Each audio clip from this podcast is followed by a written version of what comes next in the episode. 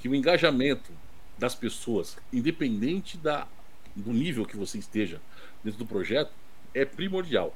Uhum. Porque de repente um cara que ele não está tão envolvido no projeto, mas ele é um stakeholder que que vai acabar apontando alguma coisa futuramente Exato. que faça o projeto voltar para trás de novo. E aí? Como é que Exato. faz? Né? Então a gente Cara. precisa mitigar isso antes.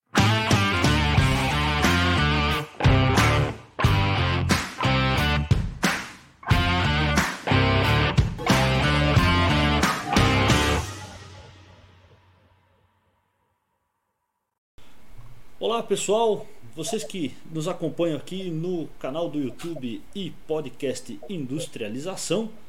Hoje vamos de episódio extra aí, né, Ale? Um episódio Muito bem, extra amigo.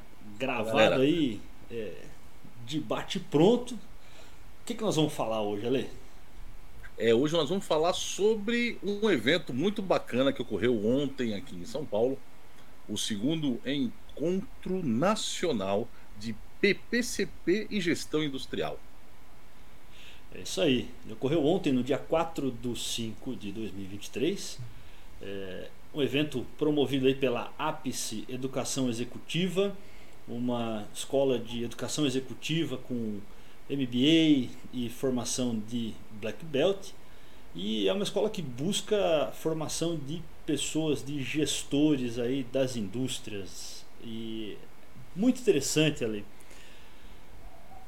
Aqui eu acho que é- a ideia é a gente passar as nossas impressões, as minhas impressões, as impressões do Alê eh, com relação ao evento e um pouco do que a gente aprendeu ontem nesse evento, que a gente aprendeu muita coisa. Acho que todo mundo que teve né, nesse evento ontem aprendeu muita coisa. Ah, casos, insights, teorias de gestão. Então, para mim foi um evento fantástico. Já vou colocar a minha primeira impressão aqui, Ale. É, foi o fato do, do evento ter conseguido reunir acadêmicos Uhum. e pessoas da indústria, profissionais da indústria, para discutir assuntos aí da gestão industrial e do PPCP, que para quem não sabe é o planejamento e programação e controle da produção, é, que é aí um, um braço muito forte da gestão industrial. Eu tenho um pé na academia, né, com, com, com mestrado e pesquisa, e eu vejo que ainda no Brasil, especialmente, existe uma distância muito grande entre a academia e as empresas. Eu acho que essa discussão aí Uhum. já foi muito legal. Eh, professores, doutores, pós-doutores, eh, escritores, né? Eh, discutindo junto com pessoas da indústria, conversando juntos. Ah, Eu achei que a gente teve insights muito legais, muita coisa interessante. Essa aproximação, acho que isso é uma coisa que devia acontecer com uma frequência muito maior, né? O que, que você achou desse ponto aí? A minha percepção também é bem parecida com a sua, Bíblia. Principalmente porque ontem tinha pessoas que, né, entre os palestrantes, por exemplo, que foi a primeira vez que a pessoa deu uma palestra na vida dela. Esse É, ponto isso também achei bem. fantástico. Exato. Palestras muito boas. Se saiu muito bem, de passagem, né? Ele soube expor ali o, o assunto que estava destinado para ele de forma primorosa ali, né? Tanto é que foi uma das palestras que mais teve repercussão, né? Mas é interessante isso porque o, no público tinha né, pessoas com pouco conhecimento teórico e muito conhecimento prático, né? Que era justamente as pessoas de fábrica, né, pessoal?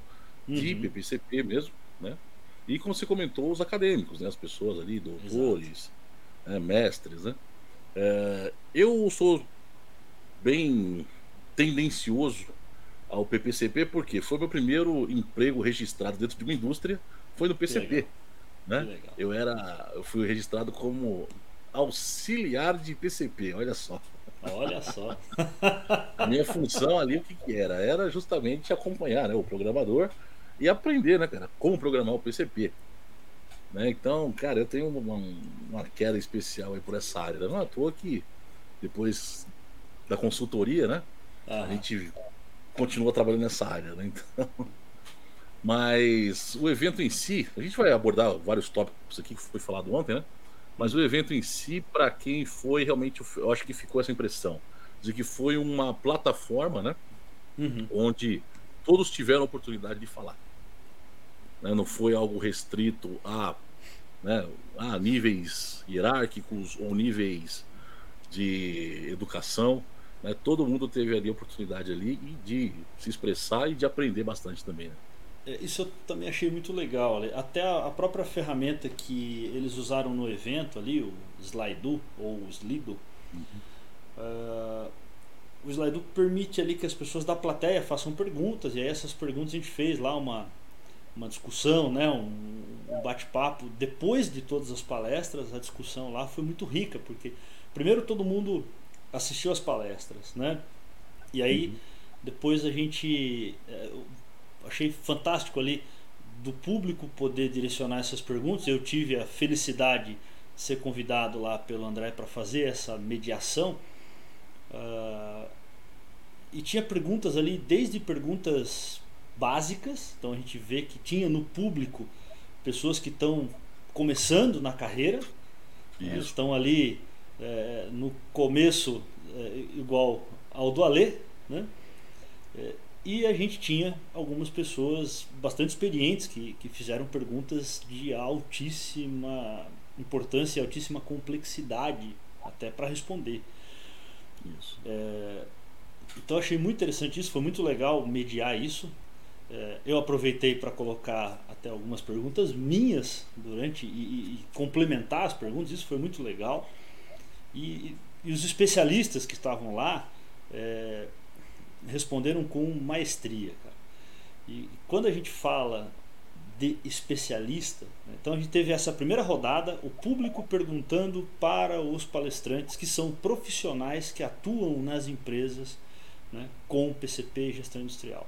A segunda rodada foi é, o público colocando as suas dificuldades nas empresas, é, perguntando então para dois acadêmicos, dois pós-doutores lá, fantásticos, e os especialistas de empresas de soluções, consultores, né, que estavam lá até patrocinando e, e, e, e colocando ali as suas uh, seus conhecimentos no evento.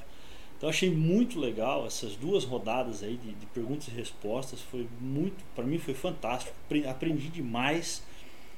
E um ponto que eu achei interessante nessa discussão ali, é justamente essa questão, porque quando a gente fala o termo especialista, quem é um especialista? Né? O que, que, que, que define um especialista? Eu gosto de uma definição que é muito antiga, ela surgiu ali junto com a técnica Delphi, uh, uhum. que é uma técnica de análise de, de, de, de contextos e tomadas de decisões e priorizações, né, onde uh, você tem que pegar opiniões de especialistas. E aí eles definem lá, na, quando, quando, eles escreveram a técnica, lá na década de 50, 60, é, eles descreveram o especialista como pessoas que tem uma alta formação acadêmica, né?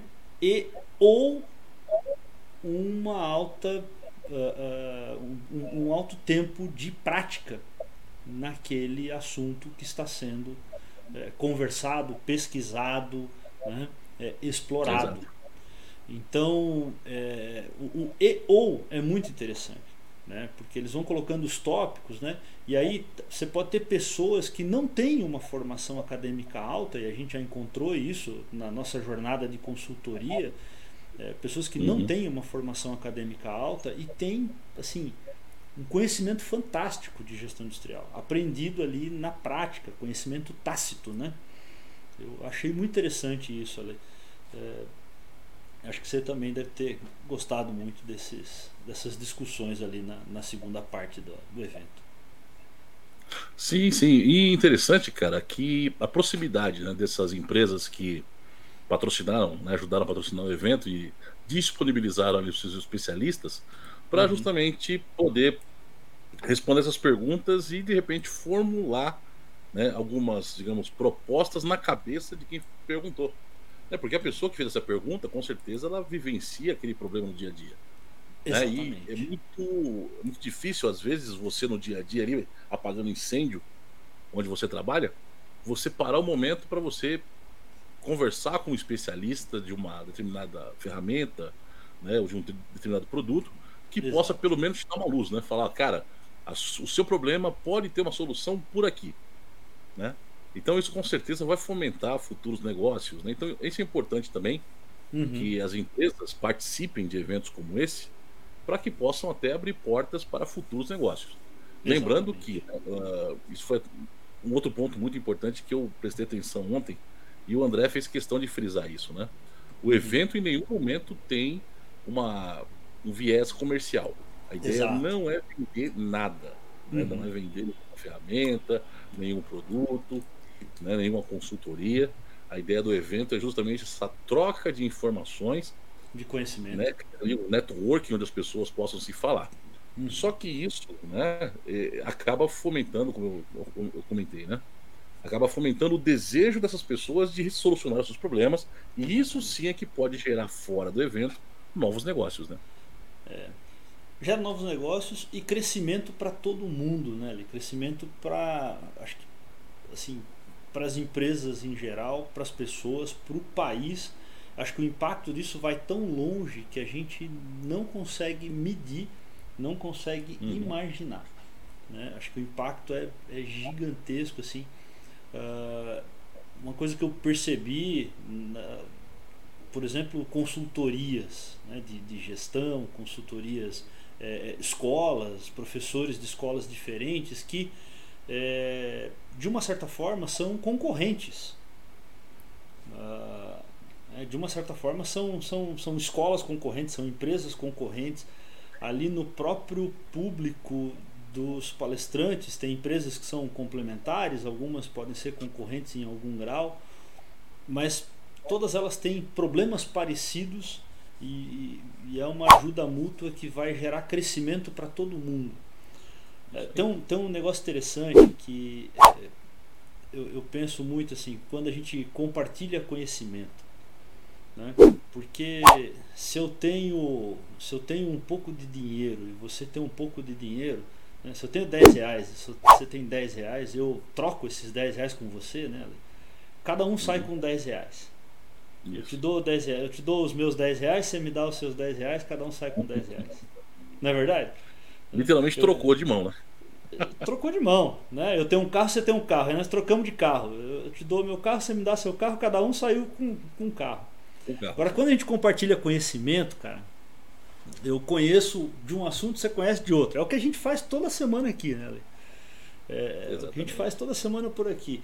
Aí quando a gente troca esse conhecimento, eu te ensino uma coisa que eu aprendi essa semana e você me ensina uma coisa que você aprendeu essa semana, nós dois saímos com as duas informações, os dois conhecimentos. É. Então, a, a, assim, eu, eu, isso é uma coisa que me empolga muito e nesses eventos, de ir nesse tipo de evento, de participar, porque a gente vai lá, leva conhecimento e traz conhecimento para casa. Só que aquele conhecimento que a gente levou, a gente traz de volta. E a gente traz o conhecimento que eles nos deram e eles levam o nosso. Então é, não é um jogo de soma zero. Né? É e às vezes esse conhecimento que a gente faz aqui toda semana. Né? Às vezes as pautas que a gente faz, eu pesquiso, você aprende. Você pesquisa, eu aprendo. E os dois saem com aquele. E, e às vezes esses dois conhecimentos combinados, eles podem gerar um valor muito maior do que cada um daqueles conhecimentos isolados.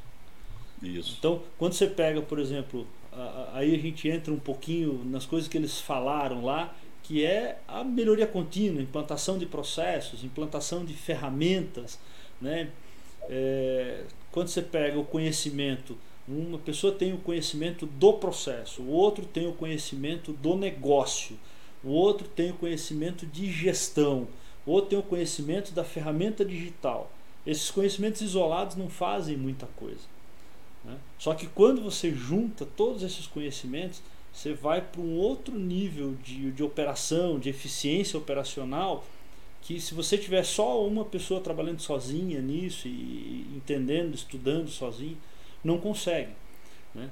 E ao mesmo tempo, uma pessoa só não consegue dominar todas essas áreas. A gente tem uma ideia. Exatamente. Né? Exatamente. Mas você não consegue dominar. Ninguém é especialista em tudo. Né? Senão você não teria especialidades médicas. Eu acho que a especialidade médica é uma das mais é, interessantes de se abordar isso. Né? É, senão o cardiologista não precisava ir no, é, no ortopedista. Né? e vice-versa. Não é? Mas isso que você está falando, Abílio, é muito interessante, principalmente a gente olhando para a parte da manhã né, do evento. Uhum. Na parte da manhã, basicamente, foram a apresentação dos cases. Né? Então, foram representantes de várias empresas grandes, né? Então, a gente, eu lembro aqui de cabeça, né? A Heineken, né? a Home, né? e outras, outras empresas grandes. Então, cada um dos é, representantes falou foi, ali. Eu tenho, eu tenho a lista aqui, ali. Foi a Heineken, né, de cervejas, foi a Home, que é a indústria de máquinas, a Henkel, que é uma indústria química. Então você já vê, ó, um mundo diverso. Né? A Heineken produz ali, a gente até brincou lá né, na, na, na, mesa redonda lá com, com o pessoal, que o pessoal da Heineken não tem problema de SNOP, né? É, porque é só produzir que vende, né? Mas ele tem um problema. Ele precisa produzir muito e a fábrica precisa ser uhum. eficiente. Né? A é. cerveja é um mercado muito competitivo. Se ele tiver perda, ele vai trabalhar com prejuízo. Porque Exato. já parou para pensar nisso, que a gente vai no mercado, quem, os nossos ouvintes aqui, quem compra, quem não compra cerveja, compra refrigerante, compra água mineral, todo mundo compra alguma bebida. Suco. Né? E você já deixou alguma vez, né, de comprar uma determinada marca que você está acostumado a comprar, gosta de comprar, e comprar outra porque estava alguns centavos mais barato? Hum, cara, raras as vezes. E se tiver um real, centavinho você não compra, mas se tiver um real de diferença, você, você compra o outro. Alguns muitos centavos. É, aí você já avalia melhor. E você tem marcas Sim. similares, você tem qualidades similares. Aí eu estou falando de produtos da mesma, do mesmo nível de qualidade. Né? Aí você olha, pô, o outro está 20% mais barato. Aí a gente já, opa, né? Dá para tomar mais duas latinhas, né? Uhum. então, se o cara não cuidar muito com a produtividade, ele não vai ter competitividade, vai perder mercado. Então vende pra caramba, mas né, tem esse ponto.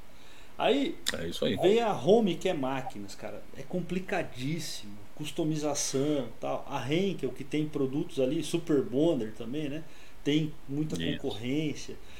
E aí eu achei interessante que teve o pessoal da, da, da Secal, de, embala, de embalagens, teve o pessoal da Orofino, de a, né, é, a saúde animal ali, vacinas e, e medicamentos uhum. para animal fantástico também o case deles, produto que tem validade curta, desafios gigantescos.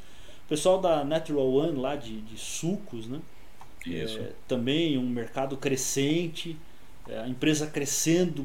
E aí uma coisa que eu achei muito interessante da Natural One foi que eles já buscaram, o pessoal da Secal também, que é fundição de cobre, faziam algumas coisas em Excel, tiveram que buscar digitalizar o processo, a gente vai falar um pouquinho disso ainda, porque assim, a empresa está crescendo e o Excel ele é bom para validar modelo, para validar processo, mas não é escalável. Chega num ponto que vai, vai parar. É isso aí. Agora, o que eu achei mais interessante ali foi de ver Grupo Fleury, uma empresa de serviços. Serviço, né? Num evento de PCP e gestão industrial, falando de balanceamento né? É, de demanda, programação fina. Né? Eu achei isso incrível o trabalho ali do Grupo Fleury, melhorando o atendimento para reduzir filas, para reduzir tempo de espera dos pacientes, reduzir custo, reduzir, eh, melhorar a distribuição das, dos funcionários. Enquanto eles estavam sobrecarregados em algum período, eles ficavam ociosos em outros, então melhorou, redistribuíram as pessoas. A satisfação, melhorou a satisfação do cliente fala, e do né? funcionário. Né? Uhum aquilo que a gente sempre fala, são conceitos que nasceram na indústria, né, vieram da indústria, mas Isso. são aplicáveis para qualquer outro tipo de serviço, de segmento, né? Isso. Então, até pegando esse, esse, ponto, né? Então são empresas de segmentos diferentes, né? Como uhum. você lembrou aí de mais algumas. Só que interessante que cada um apresentou o seu case e uma coisa que eu percebi durante né, as apresentações, muitas pessoas ali tiravam fotos né, dos slides. Sim. Porque eu, eu, imagino justamente isso, né? Poxa, esse cara tem um processo que é mais ou menos parecido com o meu. Então, Sim. se eles conseguiram resolver, eu também posso resolver na minha empresa. Então, deixa eu pegar essa, tirar a foto desse slide, porque eu vou levar lá para dentro de casa e vou fazer a minha lição de casa. Eu vou conversar com os meus pares, vou conversar com os meus superiores, né, com a, a galera que Exato. trabalha junto comigo, para ver se a gente consegue fazer exatamente isso que você comentou agora há pouco, que é o quê? Montar uma equipe multidisciplinar. Exato. Óbvio, né? Quem estava apresentando ali o, o, o, case foi um membro da equipe. Né? Exato. Né? De repente foi o gestor, né, o coordenador, ou algum membro que se destacou mais que foi escalado lá para apresentar.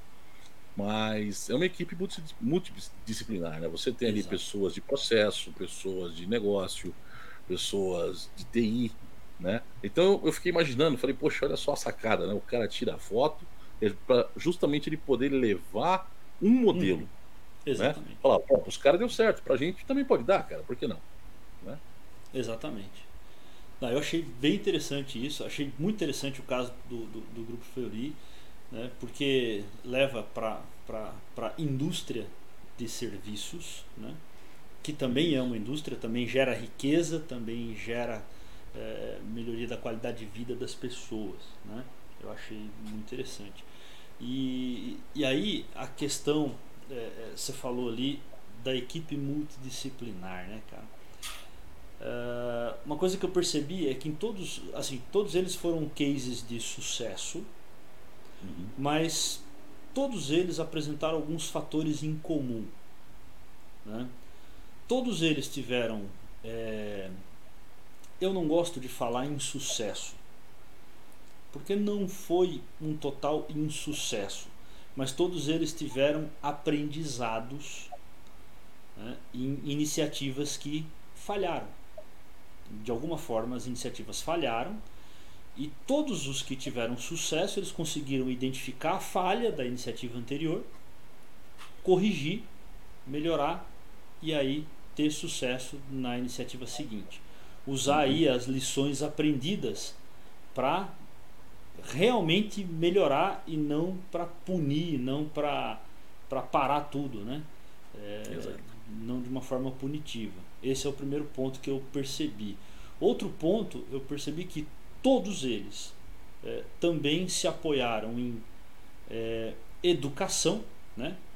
treinamento, capacitação, formação, educação, conscientização uh, e consultorias. Todos eles trouxeram consultores das mais variadas áreas, sempre onde o calo aperta. Né? Então, às uhum. vezes, é um, o pessoal de dentro de casa tem facilidade com a parte digital, tecnologia, mas tem dificuldade com o processo, contrata um consultor de processo, ou vice-versa, contrata um consultor de tecnologia, ou tem dificuldade com a gestão de mudança, contrata um consultor de gestão de mudança.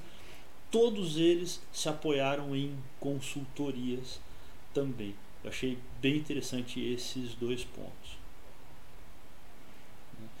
Acho que um terceiro ponto também é a questão da melhoria contínua. Todos eles implantaram partes da solução e foram implantando partes e mais partes e mais partes. E todos eles mostraram que ainda tem muito a ser feito. Uhum. Né? Aí eu queria a tua impressão também desses pontos ali. Não, sim, eu acho que a participação das consultorias ali ficou bem claro, né? Uhum. Que, como você citou, é, a consultoria ela traz uma experiência, uma visão de outros projetos, do que funciona ou não dentro de um projeto. Né? quem está dentro de casa, está vivenciando ali a né, 8 horas por dia, 9 horas, que seja, cara, você conhece o seu ambiente. Você sabe uhum. muito bem dos seus problemas. Né? Uhum. Mas quando surgem de repente problemas novos durante o projeto, como resolver isso? Né? Então, isso. o consultor vem com essa bagagem justamente para te ajudar. E é importante também que né, todos estejam informados né? Aí entra uma questão né, dentro dos projetos que é super importante e muita gente negligencia, né? que é a uhum. questão da informação. por que estamos fazendo esse projeto? Uhum. Né? Por que estamos é mudando essa área? Por que estamos reestruturando determinada coisa? As pessoas envolvidas precisam estar informadas, cientes, e uma uhum. palavra que rodou muito ontem, né, eu percebi em todas as palestras, né? Engajamento. Precisam estar engajadas. Ah, bem lembrado ali. Exatamente. Né? Porque se a pessoa não tiver envolvido, né, é, é aquela velha história, eu acho que os nossos ouvintes devem conhecer, você também conhece, mas vale a pena uh, relembrar, né? Você tem a produção do leite e a vaquinha. A vaquinha vai lá e produz o leite. Muito uhum. bem. Você tem lá o presunto e você tem lá o porquinho. Uhum. Né? A pergunta é: quem está mais engajado na produção? né? É a vaquinha ou é o porquinho que está engajado? É, é o tal do envolvido e comprometido, né? Exatamente. Exatamente, né? É, a é vaca claro tá só envolvida, né? Ah, tá aí, o porco tá completamente comprometido, né? Comprometido, cara? engajado totalmente.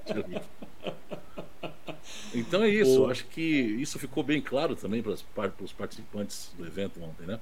Que o engajamento das pessoas, independente da, do nível que você esteja dentro do projeto, é primordial.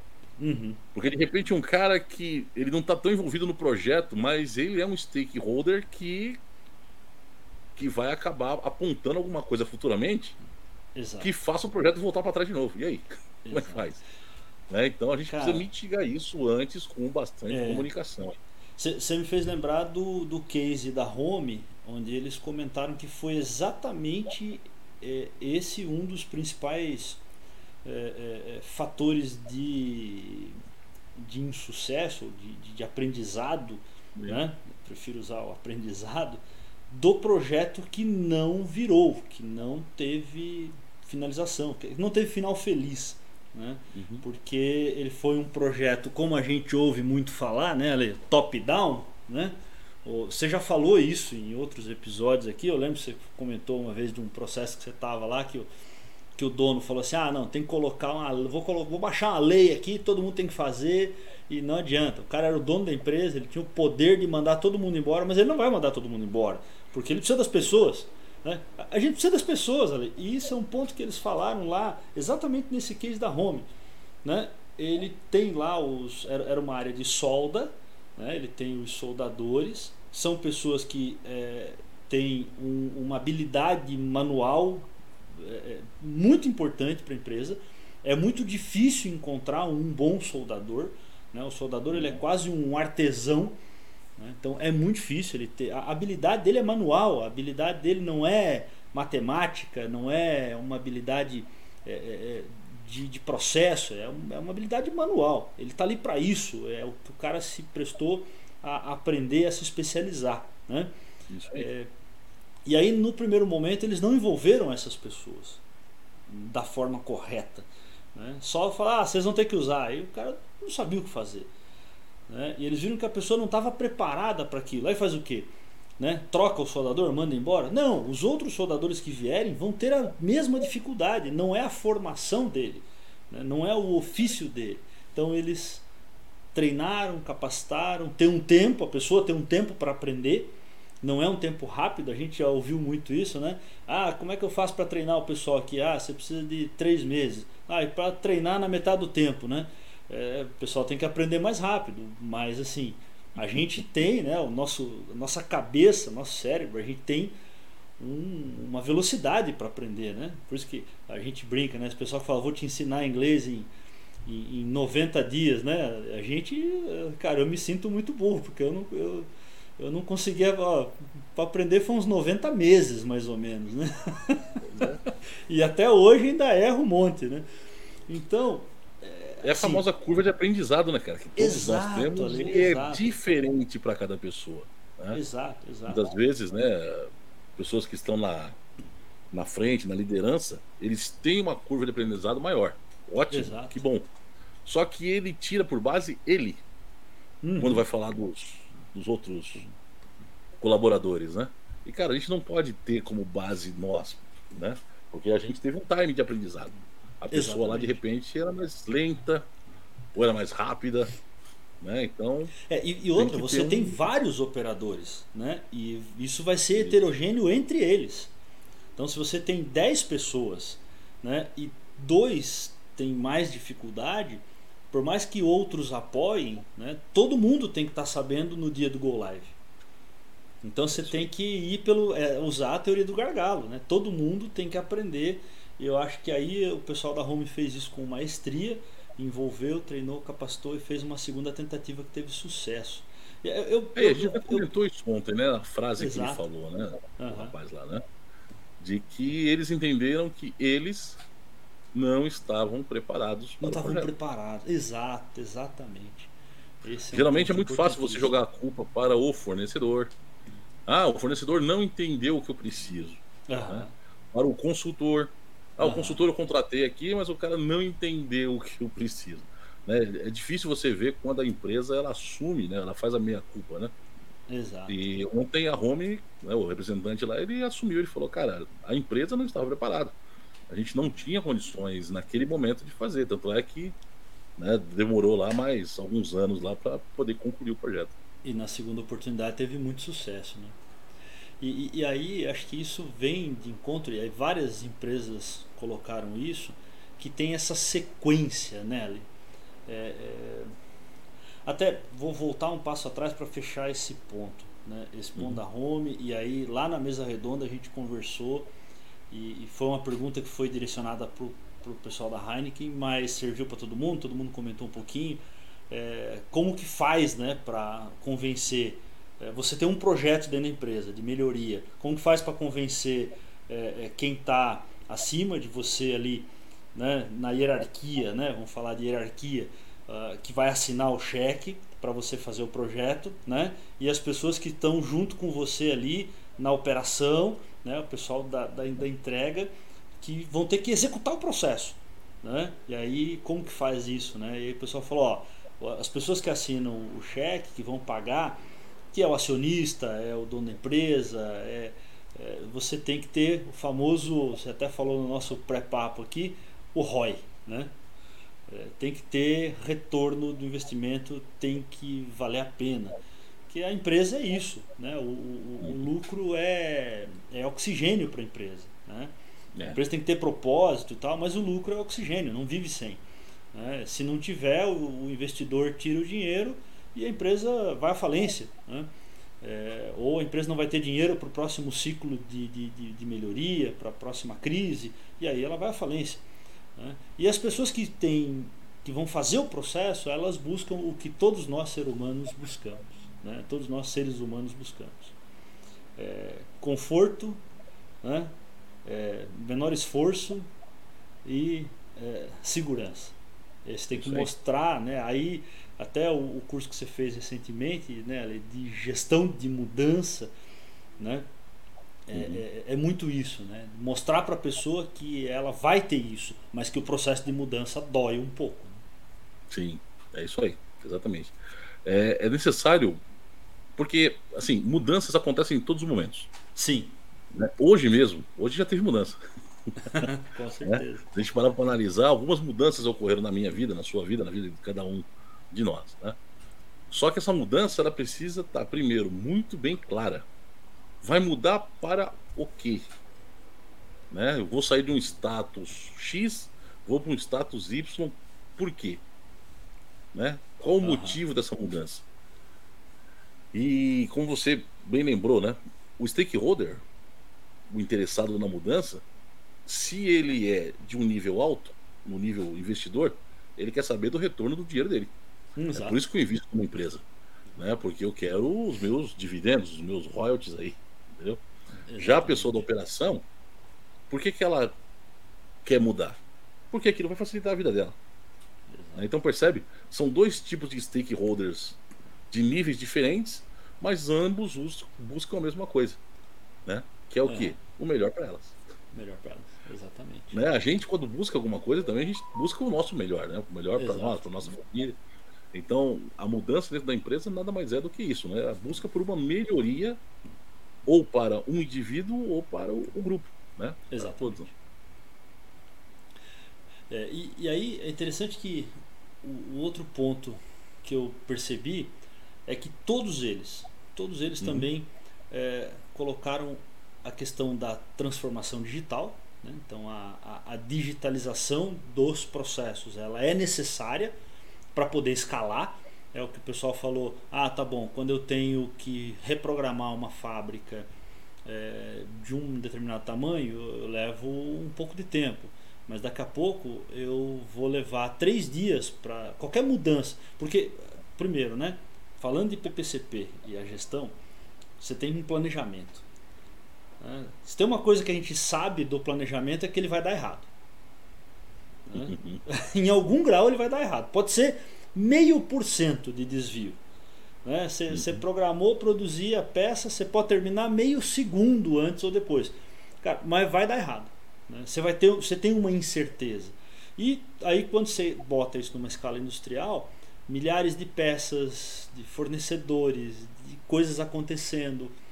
É, é, tem muita coisa que pode dar errado. Por mais que você tenha seguranças, é, você tem limites para ter segurança. Né? A, a, gente tem o nosso carro que a gente vai trabalhar. A gente não tem dois carros. Né? Ah, tem um carro para usar e um guardado se, o, se, um, se um falhar, o outro eu uso. Né? Mas e aí você concorda que se você tiver dois, os dois pode dar problema?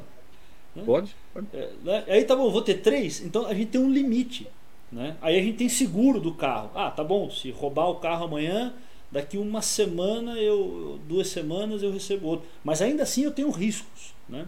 Mas eu mitigo esses riscos. Ah, tá, eu consigo alugar um carro por algumas semanas, eu consigo me virar aqui com transporte público por algum tempo. Beleza. Na indústria é a mesma coisa, né? É, e todos eles concordaram que você tem que digitalizar, porque aí com sistemas né, é, informatizados, com sistemas computacionais, você consegue ter dados melhores no controle, consegue reprogramar muito mais rápido. Né? Ao invés de gastar três dias ajustando coisa numa planilha Excel, você gasta alguns minutos ali reprocessando. Mas é, para digitalizar tem um passo a passo, né, Lê? Foi um dos cases que foram citados lá, né? Que de três Sim. dias de planejamento passou para duas horas. Exatamente. Aí, logicamente, que os três dias, né? Que eram planejamento anteriormente em Excel, passou para duas horas, você resolveu um monte de problemas, mas acabou criando outros, né? Porque aí você acaba tendo que fazer a simulação de cenários, de vários outros cenários, né? Exato, então, exato. Você acaba exato. utilizando os três dias aí para testar novos cenários. é, só que o teste de cenários, quando você vai para o teste de cenários lá, no, aí a gente está falando aí de, de cenários de planejamento, né? Você faz tanto no cenários no próprio, desde o SNOP até os MRPs e o APS. Né? É, e aí eu acho que a gente não tem tempo nesse vídeo de falar da jornada, né? é, MRP1, MRP2 e APS, mas se o pessoal quiser que a gente faça um vídeo explicando sobre isso, né, comenta aí a gente faz. A gente faz um vídeo só falando dessa jornada MRP1, MRP2, APS, o que, que é cada um, o que, que faz cada um. Né? Mas quando você fala de, de simular cenários, isso é muito legal, porque você primeiro você tinha um único planejamento, então você tem uma incerteza, um monte de incerteza ali.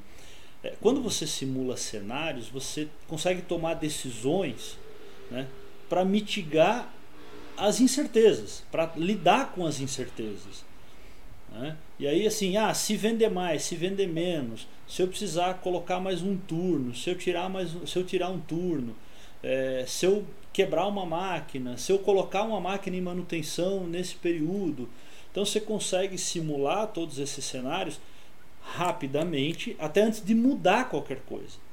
O pessoal fala, ó, oh, tem uma máquina ali que está dando problema, eu preciso dar uma parada nela para manutenção preventiva e tal. Quando que pode parar? Aí o cara vai simular o cenário, tá bom, se eu parar hoje, quais pedidos eu atraso? Se eu parar amanhã, quais pedidos eu atraso? Né? É, se eu parar duas horas, se eu parar seis horas, quais pedidos eu atraso? Então isso dá uma flexibilidade muito grande. Né? Agora, Sim o passo a passo que o pessoal deixou lá eu também achei fantástico. A gente já falou um pouquinho sobre isso aqui em alguns momentos, mas é as três grandes é, fases ali é, da, da, digitalização. Né? Primeiro é o processo. tem que melhorar o processo. Não adianta eu digitalizar uma coisa ruim, um processo ruim. Né? Então eu tenho que melhorar o processo. Depois eu tenho que padronizar. Porque uhum. no digital não funciona se não tiver padronização. Porque aí tem que ter lógica. As ferramentas computacionais elas têm lógicas. Mesmo as, as inteligências artificiais, elas vão funcionar com alguma lógica. Não pode ser tudo aleatório, não pode ser caótico. Né? E a definição de causa é aquilo que a gente não conhece, não controla. Então você tem que melhorar o processo, tem que estudar o processo, tem que conhecer o processo o melhor possível, padronizar e digitalizar. Né? Acho que esse, esses três passos aí são, são bem interessantes. Eu tenho um caso muito interessante do, do de processo para digitalizar e digitalizar o processo ruim.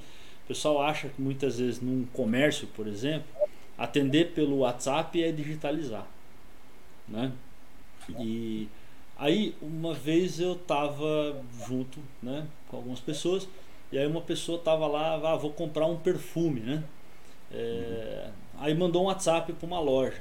Ah, pô, quero comprar um perfume, mandou WhatsApp para a loja. Aí demorou um pouco. Aí, ah, não respondeu, também não vou comprar mais. Ó, oh, ah, não, não quero mais comprar. Né? Aí foi, tá, mas quanto tempo aí a pessoa levou para responder, né? Ah, três minutos. Eu falei, pô, você também é sem paciência, né? Pô, três minutos a pessoa levou para responder, uhum. né? Você já não quer mais? O que, que é isso, né? Intolerante e tal. Mas aí coincidiu que naquela semana eu fiz um curso de transformação digital do Silvio Meira, que é inclusive um dos fundadores lá do Porto Digital, né? É, uhum. E é, é, um cara muito bom aí de, de de transformação digital e tal. E aí ele estava falando o seguinte, que tem pesquisas, né, que a média de tempo que as pessoas estão dispostas a esperar por uma resposta no WhatsApp é de 15 segundos. E assim, as pessoas, é a média das pessoas. Eu posso ser um cara paciente, você, mas a média das pessoas espera isso. E eu estou fazendo uma coisa que é para a média das pessoas, não é para mim, não é para o Abílio que tem né, disposição de esperar mais tempo, não é para o Ale, não é para uma pessoa passiva. Pois é. Pois é, né? E aí o cara bota no WhatsApp e não vende mais do que ele vendia no físico e não sabe por quê.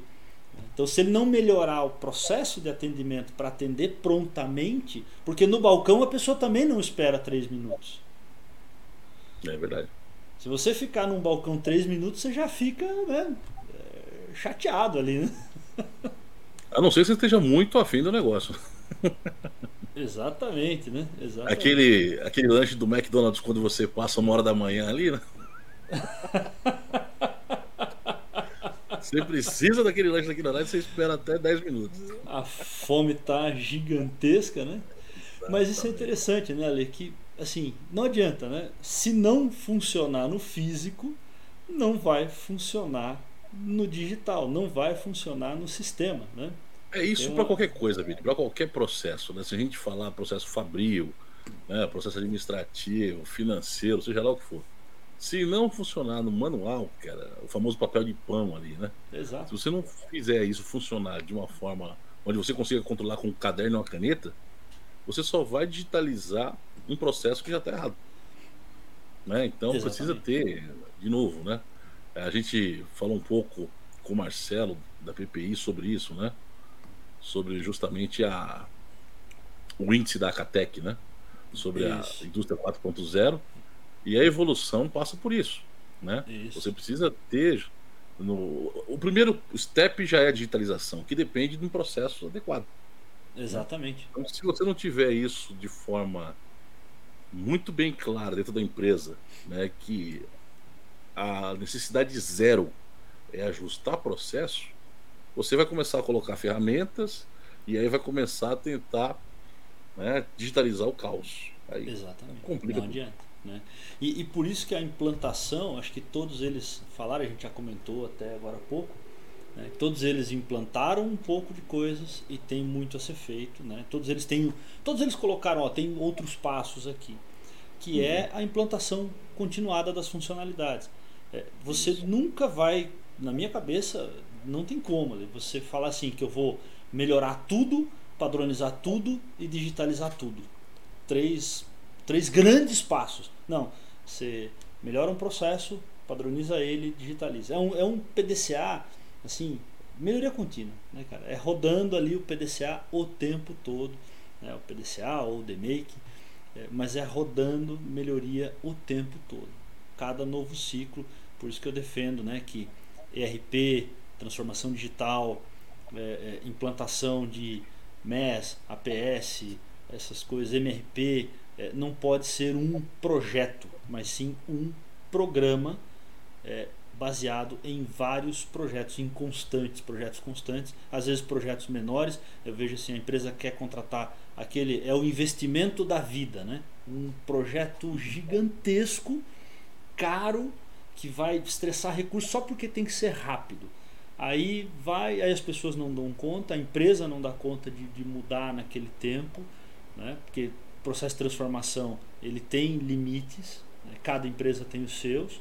Então tem que, que, que, mapear. Acho que isso todo mundo concordou lá ontem também, que é, é não existe solução simples, fácil, pronta para todo mundo. Todo mundo tem que mapear, tem que analisar as suas necessidades, né? priorizar. Os, os recursos são finitos, o dinheiro é finito, então tem que priorizar. Você não vai conseguir fazer tudo de uma vez, mas fazer isso como um programa continuado, sempre implementando novas funcionalidades. Até porque as próprias ferramentas, né, eu vi ali que todo mundo falou, ah, porque aí a gente tem que implementar, mas daí tem coisa que vai sair, né, e a gente trabalha com isso, né, Ali? A própria uhum. ferramenta vai melhorar o tempo todo. Né? Todas as empresas que desenvolvem ferramentas, é, é, soluções de software, as próprias soluções de consultoria, eles vão desenvolvendo novos treinamentos, novos produtos, novas funcionalidades nos softwares. E você tem que ficar atento para aquilo que sai de novo implementar. Né? Conceitos novos, conceitos antigos melhorados, renovados. Né? Acho que isso, é, mesmo, interessante. Mesmo. E uma coisa que também ficou muito bem claro, né, a questão do tempo de implantação. Né? A gente vê muitas vezes aí, não, eu quero que você implante aqui em seis meses o APS, por exemplo. Tá, é possível implantar em seis meses? A resposta é: depende. Depende. Exato. Se você está completamente estruturado, os seus processos estão 100%, sim, é Beleza. possível implantar. Em processos, cadastros, né? Exato. E, e assim, outro ponto, né? Implantar o que do APS? Porque aí, dentro do próprio APS, você tem um conjunto gigantesco de funcionalidades. Você pode implantar algumas no começo e algumas uhum. você vai precisar evoluir ou operacionalmente ou em conhecimento, né? entender. E aí, quando eu falo conhecimento, tanto conhecimento acadêmico quanto conhecimento do próprio processo. É, agora o problema assim, é quando você compra o projeto, né? De novo, citando a PS aí, né? Ah, eu quero montar em seis meses o APS. Só que aí você descobre durante o projeto que você não tem nem processo ainda. Entendeu? Então, assim, poxa, o fornecedor vendeu errado para mim. Né? Então, assim, vamos lá, né? vamos, vamos, ponderar as duas situações. Né? O fornecedor ele vende aquilo que está sendo pedido. Exato. Então, é importante que eu, que estou adquirindo um projeto, né, uma ferramenta, seja lá o que for, que eu pelo menos saiba o que eu estou pedindo. Eu não Exato. preciso ser especialista, senão eu mesmo fazia, óbvio, né? Uhum. Daquilo que estou pedindo. Mas eu preciso pelo menos ter noção, né? Saber aquilo que eu estou pedindo, justamente para não comprar algo que não está de acordo com a minha realidade. Então daí de novo, né? A necessidade de você ter alguém que te assessore, né? você ter uma consultoria, você ter uh, batido papo pelo menos com três, quatro pessoas diferentes que possam te dar essa visão. Né? Exatamente. De que, ó, será que você precisa disso mesmo? Será que isso ainda é mais para frente? Né? Vamos antes fazer aqui um estudo, né? fazer um assessment para entender exatamente em que ponto que você está aí da digitalização. Né? Exato, exato. É, é o, o, nome bonito, né? mais, mais falado ultimamente para isso é a empresa ter aí o Trust Advisor, né? É o conselheiro uhum. de confiança. E assim, esse Trust Advisor ele tem que conhecer. Eu entendo que hoje para alguém ser é, um Trust Advisor, a pessoa tem que conhecer os três mundos né? É, do processo, da padronização e da digitalização. Uhum. Uh, não vai ser especialista em tudo, mas tem que conhecer, tem que, tem que ter um, um, um conhecimento razoável das três coisas para poder, junto com a empresa, fazer essa análise.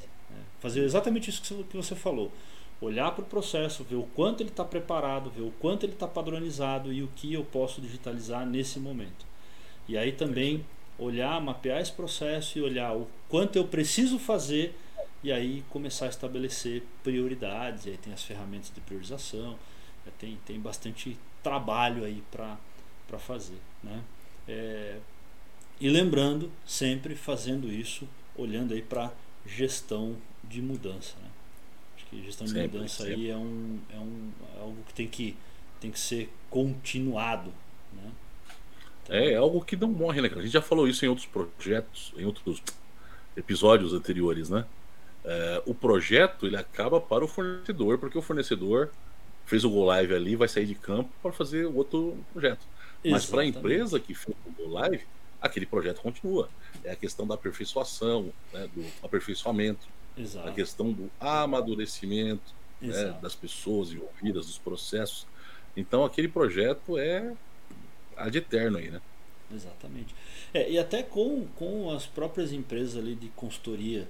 Né? Então, é, normalmente uma pessoa de, de, de, da gestão industrial, do PCP, é, ele vai ter muitos pequenos projetos. Né? Então hoje uhum. você até já tem modelos de trabalho, tanto com as consultorias quanto com, com academias, é, de educação continuada para a equipe. Então você pode ir trazendo treinamentos ali aos poucos, né, o tempo todo. Né. É, isso eu achei muito interessante. Uh, alguns falaram ali sobre essa questão dos treinamentos, né, é, o treinamento certo para a pessoa certa. Então, não é só horas de treinamento, o, o case da Heineken apresentou um pouco disso. Né? É, muitas empresas têm como indicador as horas de treinamento, mas horas de treinamento não resolve, porque se eu for treinado no, na, na, na skill, né? na, na habilidade errada, né? ou não é habilidade errada, mas não é aquela habilidade que eu mais preciso naquele momento, né? é, não vai ter resultado. Né? Então isso tem que ser muito bem mapeado e com o próprio fornecedor de solução e as consultorias também já existem trabalhos aí continuados onde você é o, é o as a service, né? É, uhum. Tem até um, um, um, livro que eu gosto que é o Business Analysis as a Service, né? Que é análise de negócios como serviço continuado. Né? Então a pessoa ter consultores que são esses trusted advisors, que são essas pessoas que, que frequentam a empresa, não são funcionários, que elas vão atender várias empresas, mas elas estão na empresa uma vez por mês, duas vezes por mês, em algum momento elas aumentam um pouco essa frequência para um, proje um, um projeto específico, depois elas continuam uma vez por mês, uma vez cada dois meses, depois duas vezes por mês e vão, vão cadenciando essas visitas dando essas orientações e a empresa consegue ir implementando essas ações aos poucos. Né? Então faz aí um processo longo e a empresa não precisa colocar isso como um investimento alto de uma vez para ter um ROI. Ela pode colocar isso né, no, próprio, no próprio custo operacional, na própria despesa administrativa, alocar de alguma outra forma esse trabalho porque ele é um trabalho continuado e ele vai gerar tanto a sustentação quanto a melhoria contínua. Achei bem interessante você comentou do, do, do case da, da Secal ali, que ele falou, ah, demorava três dias e passou a levar duas horas, né? E ele começou a ter que fazer cenários. Só que ele demorava três dias no Excel, né? E depois ele demorava duas horas no APS, mas duas horas no APS já era com uma produção e uma venda três vezes maior do que era no Excel porque a fábrica ela cresceu né, três vezes em três anos. Né? Ela, é ela, ela, triplicou a produção em três anos. Então, assim, é um crescimento muito acelerado. Muito acelerado. É e se ele. Eu achei interessante esse exercício contrafactual que ele fez, né, que assim, cara, eu fui para Excel, tá bom, três dias, mas se não tivesse ido do Excel para o APS, já não seriam mais três dias. Né? Seria um tempo muito maior e talvez isso tivesse uma ruptura né? ele não ia conseguir é, fazer as reprogramações, a fábrica não ia ter flexibilidade suficiente para trabalhar com um volume de clientes, de processos desses. É. Acho que isso é importante. E como a gente está caminhando para o final do, do episódio, eu queria trazer a última pergunta que foi feita durante o evento também. Que foi justamente a questão de qual a visão dos especialistas para o PCP e a gestão industrial daqui a 10 anos. O exercício de futurologia, né? Essa foi boa demais. Né? Eu, eu, eu gosto, eu gosto de brincar com isso, né? E eu achei que o pessoal trouxe insights muito legais também sobre isso. Uhum. É, isso aí, como foi colocado ontem né, no, no evento, né, dá para ficar horas falando sobre isso, né? Uhum. Mas fazendo um resumão aqui para a galera, né, eu acho que os principais pontos são cada vez mais digitalizado, né? Exato. É, a gente vai precisar ter mais envolvimento aí com tecnologias que vão surgir e tal. E uma coisa interessante que foi falada também, né? Cada vez mais junto da cadeira do presidente. Né? Ou seja, Verdade. cada vez mais o PCP e a gestão industrial vai estar no nível estratégico. Muito mais estratégico, né? exatamente. Vai sair um pouco aí do tático operacional uhum. né? e vai ter que subir para o estratégico. Por quê? Porque uh, a gestão, né, hoje em dia, né, a gente já vê que a administração ela está muito mais focada numa visão global das coisas. Exato. Né? E nessa visão global, ela precisa ter na mão rapidamente informações de todas as áreas da, empresa. Então não dá para ter mais aquela aquele distanciamento, né, que havia entre a alta administração e as áreas operacionais, as áreas táticas. Cada Exato. vez mais as informações vão precisar estar a, a, a postos, né, disponíveis ali para que possam ser tomadas decisões rápidas, né?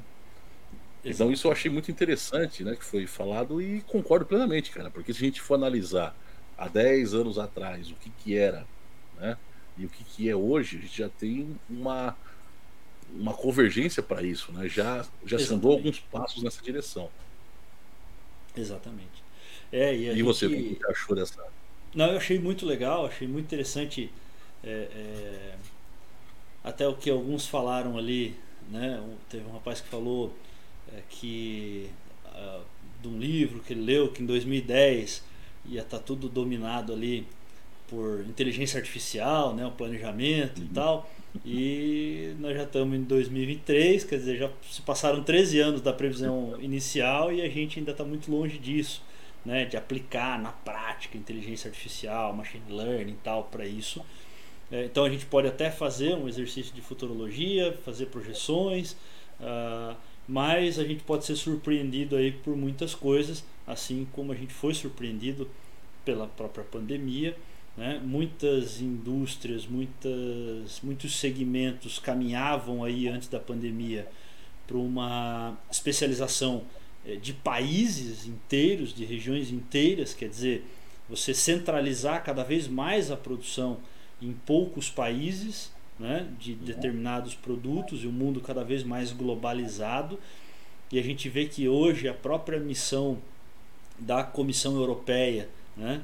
É, é, é, que é lá aquela, aquele órgão da União Europeia que trabalha ali os, os princípios, os conceitos da indústria 5.0, né? O, a preocupação deles já é outra, né? já é não ter dependência é, tão grande de outras comunidades, de outras regiões, de outros uhum. países né? principalmente de coisas que são vitais. Né? Então, essa questão dos grandes blocos pode mudar, a questão logística pode mudar bastante, e quando você muda distribuição de produção, quando você muda a logística, é, você muda tudo para o PCP. Né? É, todos os conceitos mudam. E aí a gente não sabe o que pode vir pela frente. Então, é, acho que muita coisa pode ser muito diferente, mas acho que esse ponto da digitalização está é, certo, é cada vez mais forte. Né? Cada vez mais a gente tem que colocar isso para sistemas inteligentes. Né? Agora, uhum. para colocar os processos, né, as decisões em sistemas inteligentes, tem que padronizar. Né? Não tem jeito. Né? É tem que padronizar. Né? Então, mas muito legal. Putz, eu né, fiquei adrenado no evento, fiquei muito empolgado assim, foi foi um evento para mim fantástico demais. É, foi é como beber água de um hidrante, cara.